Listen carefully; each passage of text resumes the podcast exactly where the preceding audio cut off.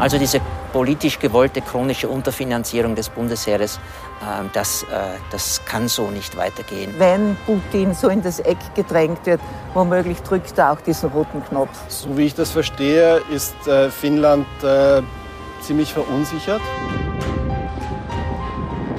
Jahrzehntelang war Finnland neutral. Nun will das 5,5 Millionen Einwohnerland gemeinsam mit dem schwedischen Nachbarn im Eiltempo in die NATO.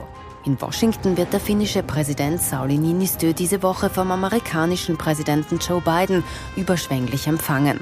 Die NATO freut sich über den militärisch starken Zuwachs. Dabei war ein Beitritt Finnlands vor wenigen Monaten noch undenkbar. Vor dem 24. Februar, als Russland die Ukraine angegriffen hat, hätte es in Finnland keine Mehrheit für einen NATO-Beitritt gegeben. Das hat sich völlig geändert. Sie selbst haben ja viele Jahre lang in Finnland gelebt. Können Sie beschreiben, wie sich die Stimmung dort gewandelt hat?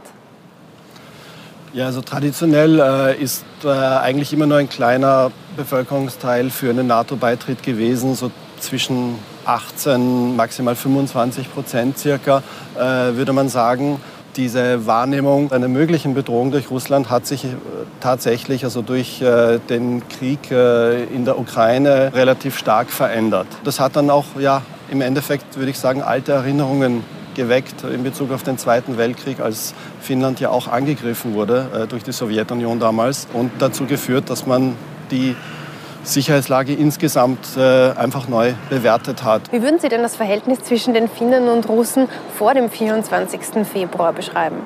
Zwiespältig. Äh, das hat einfach mit der Geschichte zu tun.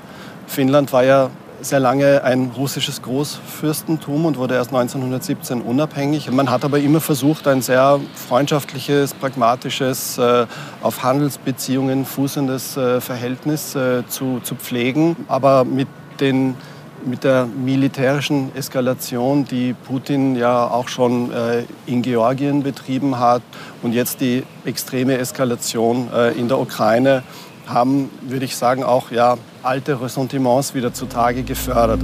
Die Grenze zwischen Finnland und Russland ist 1340 Kilometer lang. Dass man militärisch auf eigenen Beinen steht, war daher in Finnland immer sehr wichtig. In Kriegszeiten stehen 280.000 kampffähige Soldatinnen und Soldaten und weitere 600.000 Reservisten zur Verfügung. Für die NATO ist Finnland, aber auch Schweden daher ein großer Zugewinn. Noch steht aber die Türkei auf der Bremse. Dass sie den Beitritt Finnlands und Schwedens zur NATO längerfristig blockiert, glaubt der Politologe Gerhard Mangold jedoch nicht. Was die Türkei jetzt machen äh, will, ist äh, vom Westen Zugeständnisse zu bekommen. Zum einen von Schweden und Finnland, was kurdische Gruppen, die angeblich oder tatsächlich mit der PKK affiliiert sind, anders zu behandeln, nämlich weniger gastfreundlich, um es so zu formulieren. Und das Zweite ist, dass die Türkei im Rüstungsbereich von den USA gerne wieder in das F-35 Kampfflugzeugprogramm aufgenommen werden möchte und nach F-35 Kampfflugzeuge kaufen möchte. Das ist nach dem Ankauf eines russischen Luftabwehrsystems der Türkei verboten und untersagt worden. Das möchte man überwinden und wenn das gelingt, dann wird die Türkei auch die Blockade aufgeben. Russland hat sich ja eindeutig gegen eine Erweiterung der NATO ausgesprochen. Wenn das jetzt trotzdem passiert, ist das als Rückschlag für den russischen Präsidenten Wladimir Putin zu werten? Das ist einer der Folgen dieses strategischen Fehlers, diesen Angriffskrieg gegen die Ukraine überhaupt zu beginnen.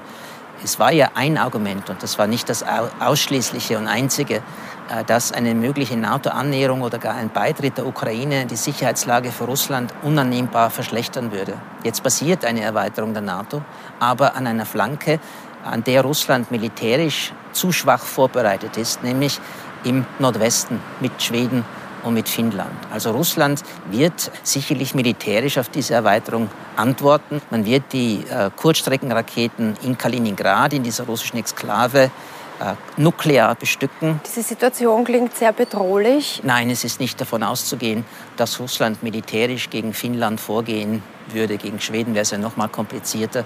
Ungefähr zwei Drittel der Bodentruppen Russlands sind derzeit in der Ukraine gebunden. Russland hätte schlichtweg nicht die militärische Kraft, vor allem was die Mannschaftsstärke betrifft, um äh, eine Provokation militärischer Art gegenüber Schweden oder Finnland zu machen. Was wahrscheinlich passieren wird, werden Luftraumverletzungen sein, kleinere Cyberattacken ähm, politische heiße Rhetorik, aber eine militärische Eskalation wird sich daraus nicht ergeben. Die Furcht vor Russland lässt die NATO nun wachsen. Wenn Schweden und Finnland beitreten, sind nur noch vier der 27 EU-Mitgliedstaaten nicht bei der NATO. Irland, die beiden kleinen Inselstaaten Malta und Zypern und Österreich. Ich persönlich äh, stehe einem NATO-Beitritt sehr, sehr distanziert bis ablehnend gegenüber. Ich denke, den Neutralitätsstatus, den wir noch haben. Und da wäre eine ehrliche Diskussion gegenüber der Bevölkerung auch angebracht, nämlich dass diese Neutralität ja ohnehin schon deutlich äh, geschmälert wurde in den letzten 30 Jahren. Eine solche Neutralität soll beibehalten werden, aber wie gesagt, militärisch glaubwürdig. Und dazu braucht es auch eine entsprechende Aufrüstung des österreichischen Bundesheeres. Die Rufe Österreichs Verteidigungspolitik zu überdenken werden derzeit von vielen Seiten lauter, auch wenn die Bundesregierung der Diskussion Diskussion keinen Raum geben möchte. Sogar die frühere ÖVP-Außenministerin Ursula Plasnik plädiert für eine neue Sicherheitsdoktrin. Noch breiter, nämlich gemeinsam mit 50 Prominenten, darunter auch der Politologe Gerhard Mangott, hat sich die ehemalige OGH-Präsidentin und ehemalige NEOS-Abgeordnete Irmgard Gries aufgestellt. In einem offenen Brief fordern sie, die sicherheitspolitische Haltung Österreichs zu diskutieren. Ist die Neutralität in Österreich noch zeitgemäß Ihrer Ansicht nach oder soll sie überdacht werden? Wir müssen auf jeden Fall darüber nachdenken, was die Neutralität heute bedeutet. Wir dürfen nicht bei dem stehen bleiben, was das 1955 war. Das, was im Neutralitätsgesetz steht, so wie sie von der Schweiz gehandhabt wird, das haben wir nicht erfüllt. Österreichs Bundesheer ist weit davon entfernt, so ausgerüstet zu sein wie die Schweizer Armee. Das heißt, dagegen haben wir schon verstoßen. Jetzt kann man natürlich sagen, ja, es war nicht notwendig. Aber jetzt ist es notwendig, über die Sicherheit unseres Landes nachzudenken. Die Neutralität ist ja in Österreich etwas, was so ähnlich wie das Nein zur Atomkraft parteienübergreifend akzeptiert wird. Wenn man Ihnen jetzt zuhört, denkt man sich, Sie hängen nicht besonders an der Neutralität. Nein, weil, weil mir ja völlig klar ist, was das bedeutet. Und natürlich, die Neutralität ist in Österreich ein Mythos. Wir sind neutral. Wir haben eine Vermittlerrolle. Alle diese Konfliktparteien kommen gern nach Wien und verhandeln hier. Wir können verhandeln. Das ist eine Illusion, der wir nachhängen die ja mit den realen Verhältnissen nicht übereinstimmt. Es ist ja kein Zufall, dass unter den Unterzeichnern und Unterzeichnerinnen des offenen Briefes so viele Diplomatinnen und Diplomaten sind, weil die den Blick von außen auf Österreich haben. Welchen Eindruck vermitteln die denn, dass man von Österreich im Ausland hat? Dass Österreich ein Trittbrettfahrer ist dass das ein Staat ist, der nicht bereit ist, Geld in seine Verteidigung zu investieren und sich darauf verlässt, dass andere Staaten für diesen Staat die Kastanien aus dem Feuer holen, wenn es soweit ist, schützen werden.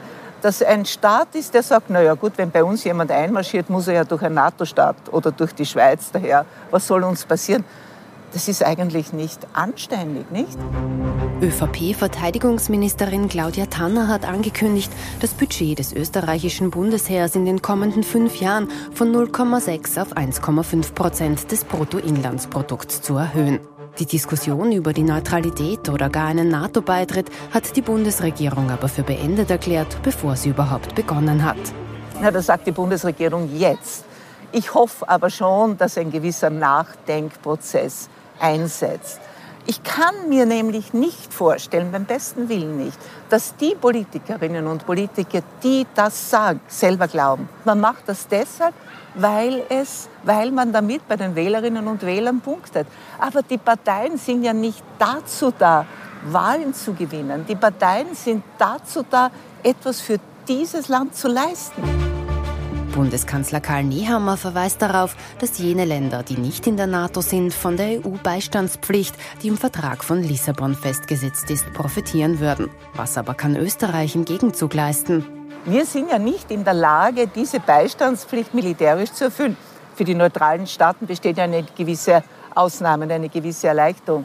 Aber wir können doch nicht sagen, wir investieren nichts Aber falls was passiert, falls bei uns einmarschiert wird oder was immer, dann müssen uns eh die anderen helfen. Aber wir, wir tun nichts. Ne? Das führt wieder zu dem offenen Brief. Den haben Sie auch an den Bundespräsidenten gerichtet. Haben Sie da schon eine Antwort erhalten? Also ich habe den Brief verschickt und mir ist jedenfalls nicht geantwortet worden. Und soweit ich von den anderen höre, also wir, wir sind da ja ständig in Kontakt, hat auch niemand eine offizielle Antwort bekommen. Was ja auch tief blicken lässt. Die Mühlen der heimischen Politik malen langsam, während sich das Sicherheitsgefüge in Europa rapide verändert.